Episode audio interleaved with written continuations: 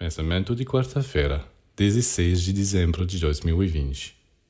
Todos querem ser apreciados e reconhecidos pelo que fazem, e se não são, ficam desapontados, amargurados, preocupados. Bem, essa é uma fraqueza da qual o discípulo deve se livrar, enquanto estiver consciente de que sua atividade é benéfica, desinteressada, luminosa e que tem confiança nas leis cósmicas ele sabe que um dia ou outro receberá a estima e o lugar que merece.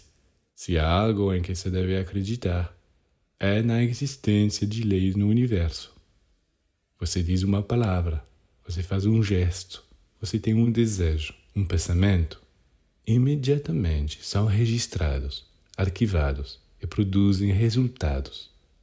É nestas leis que você deve confiar, pois tudo pode mudar ao seu redor, exceto estas leis um dia ou outro, elas lhe enviarão exatamente o que você merece, de acordo com a maneira como você trabalha.